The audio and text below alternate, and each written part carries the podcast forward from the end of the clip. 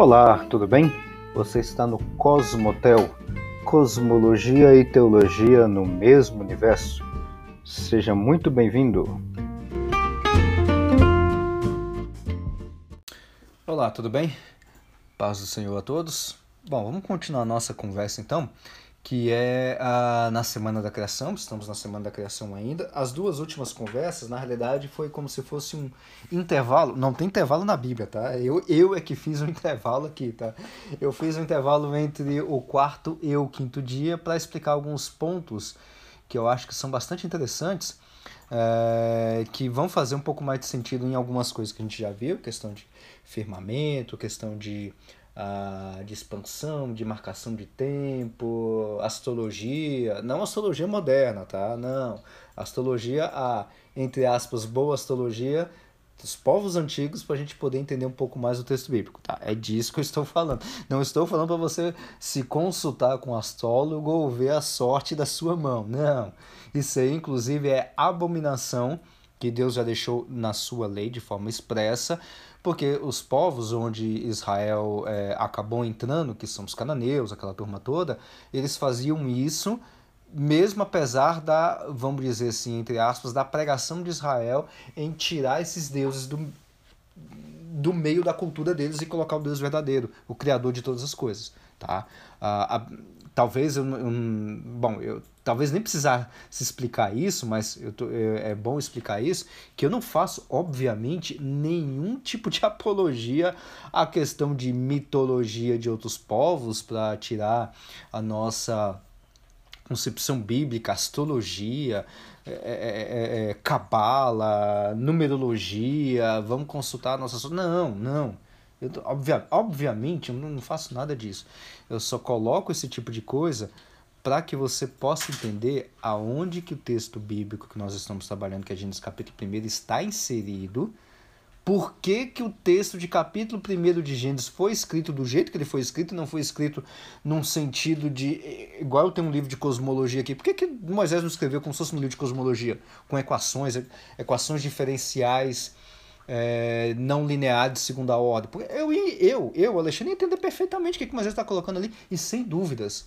Ah, Deus fez o Big Bang, Deus fez aquilo, nucleossíntese primordial, fusão nuclear. Eu entenderia, eu e milhões de outros cientistas entenderíamos perfeitamente.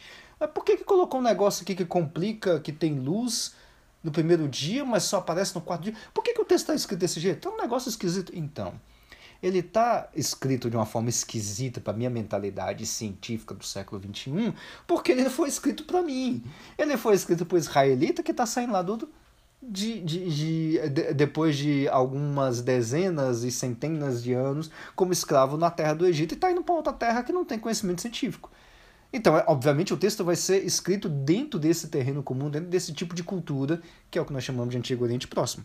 Tá certo? Então, é por causa disso. Mas em momento algum eu tô falando para você fazer consultas astrológicas, tirar tua sorte, posição. Que dia que você nasceu? Deixa eu ver aqui seu mapa astral. Isso não existe, tá? Obviamente que isso não existe. E, e mais, quem trata isso de forma séria, seja hoje em dia ou seja na época de Israel, era abominação Senhor. Ele deixa isso claríssimo. Por exemplo, no Pentateuco, no texto, ah, no, no nos livros de Samuel, por exemplo, 1 e 2 Samuel, livro de reis, nos livros de reis, 1 e 2 reis, por exemplo, tá cheio disso, tá? Tá cheio. Livro de Apocalipse, apesar de que tem um outro tipo de, de gênero literário, que é o gênero literário apocalíptico, que não tem nada a ver com apocalipse, mas uma coisa está dentro da outra, tá cheio disso, tá? Tá cheio desse tipo de coisa, tá? Então, é outra história, tá? Voltando então para nossa história, que é a Semana da Criação, vamos agora para o quinto dia, tá? Eu queria agora é, é, entrar agora no quinto dia. O quinto dia tem muita coisa, tem muita coisa, mas é, tem muita coisa, então vamos começar do começo no quinto dia. Então vamos lá. Terminou lá à tarde amanhã o dia quarto, né? Como a gente já tinha, como já tinha comentado aqui para você o que, que significa isso, né? A, tarde, amanhã e tudo mais. Né? Então vamos agora começar o quinto dia. O quinto dia diz o seguinte: capítulo 1, versículo 20 de Gênesis, tá? E disse Deus: Produzam as águas abundantemente répteis de alma vivente, e voem as aves sobre a face da expansão dos céus. E criou Deus as grandes baleias, em outras traduções talvez esteja grandes peixes, tá? Na minha, que é Almeida Corrigida Fiel 2011, usa a expressão baleia.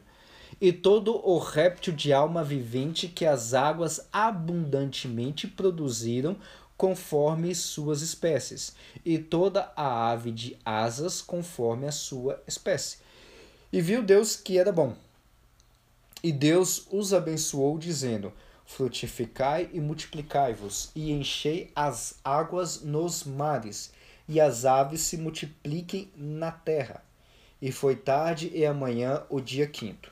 Vamos lá, tem muita informação aqui nesses quatro versículos, tem coisa demais, mas vamos lá, vamos devagarzinho, vamos com calma, vamos passo a passo, tá? É, eu não tenho pressa de acabar com tudo, então vamos com, com bastante calma aqui, tá? Primeiro, até o quarto dia, nós não temos vida sobre a terra. O texto não relata vida sobre a terra. No quarto dia, no quinto dia, Deus manda as águas produzirem vida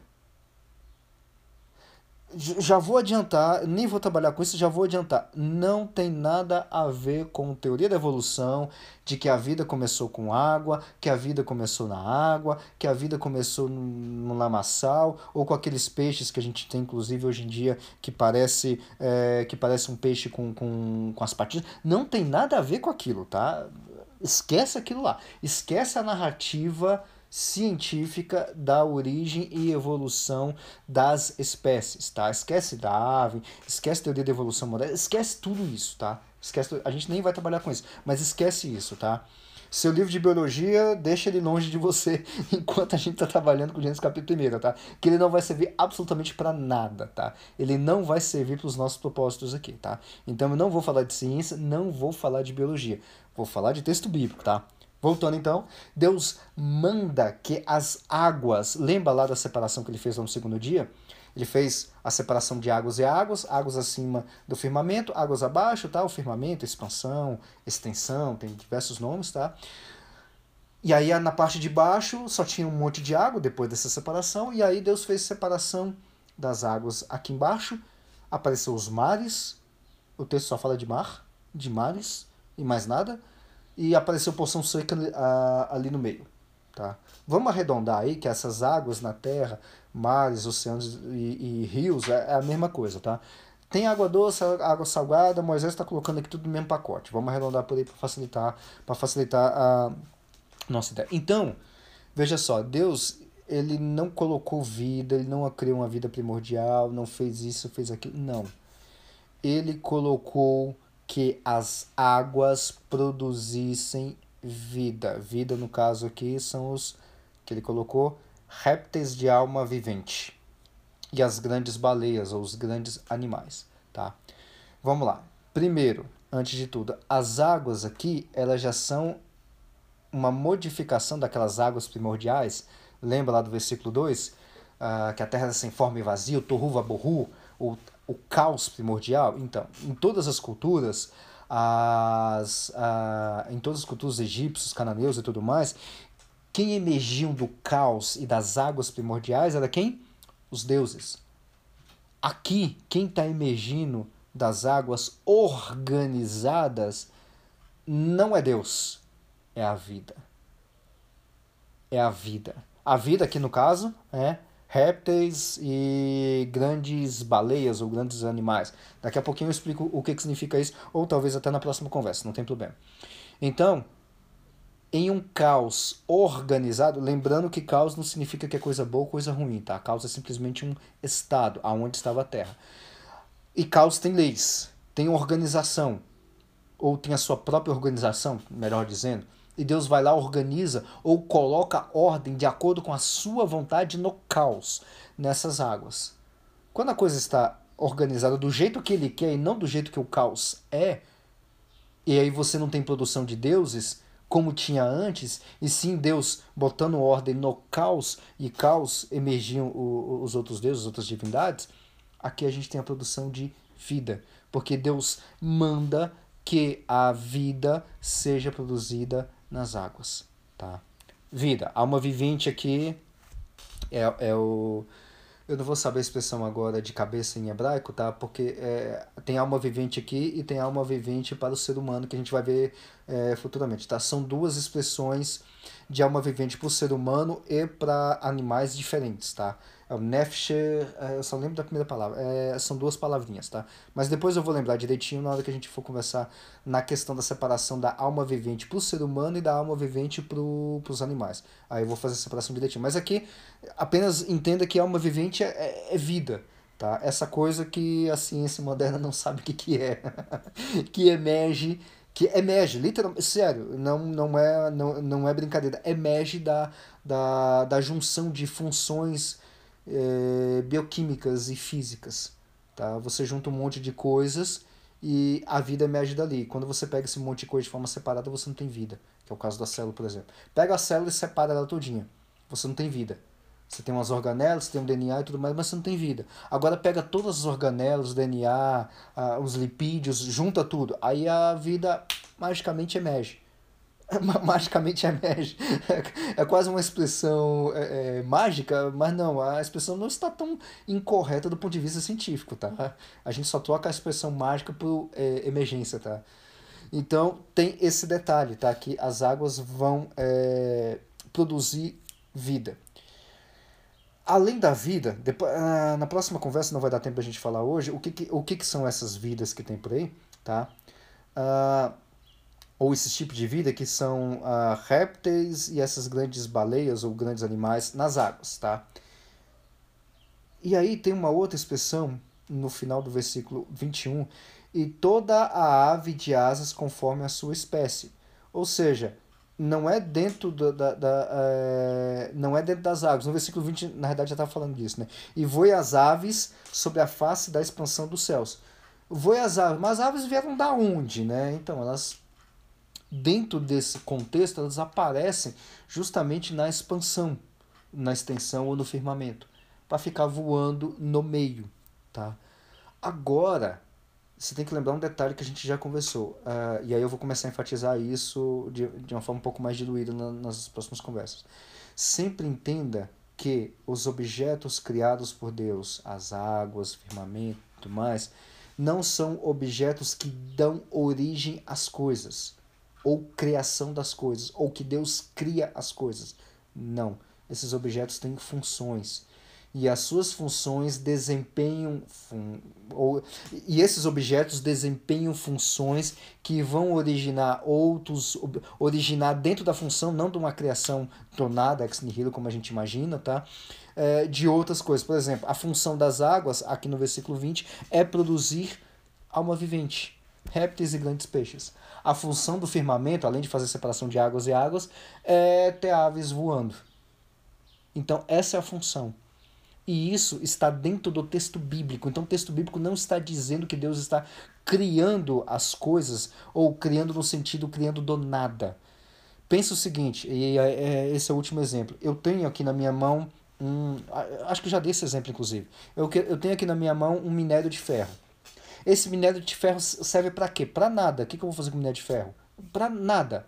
Mas aí eu pego o minério de ferro, coloco ele no forno, dou uma derretida nele, dou umas marretadas nele, começo a modificar esse ferro e eu construo desse ferro uma faca. Final das contas, o que, que eu fiz? Eu criei uma faca. Eu criei a faca do nada? Não, eu criei a faca através de transformação de algo que já existia, o minério de ferro. Coloque esse exemplo na sua cabeça quando você estiver lendo o texto de Gênesis. Então Deus não está criando as coisas do nada ex nihilo, como nós cristãos temos essa doutrina cristã da criação. Só que isso é bem mais recente, século 2 depois de Cristo. Tá? Aqui não. Aqui é modificação dos objetos para criação, entre aspas, no sentido de modificação das funções que os objetos têm. Tá certo? Então, essa é a ideia da criação das águas e da, do firmamento de produzir vida. Aves para voar no firmamento e bichos, vamos arredondar desse jeito, e bichos para ficar nadando no meio das águas, tá? Então a criação aí é nesse sentido de modificação do objeto ou o desempenho da função daquele objeto é, vai produzir esse tipo de coisa, mas não no sentido de criação do nada, e sim no, no sentido de função. Tá certo? Então, continuamos na, na, no próximo encontro. Até mais. Muito obrigado por acompanhar até aqui e te aguardo no próximo episódio. Até a próxima!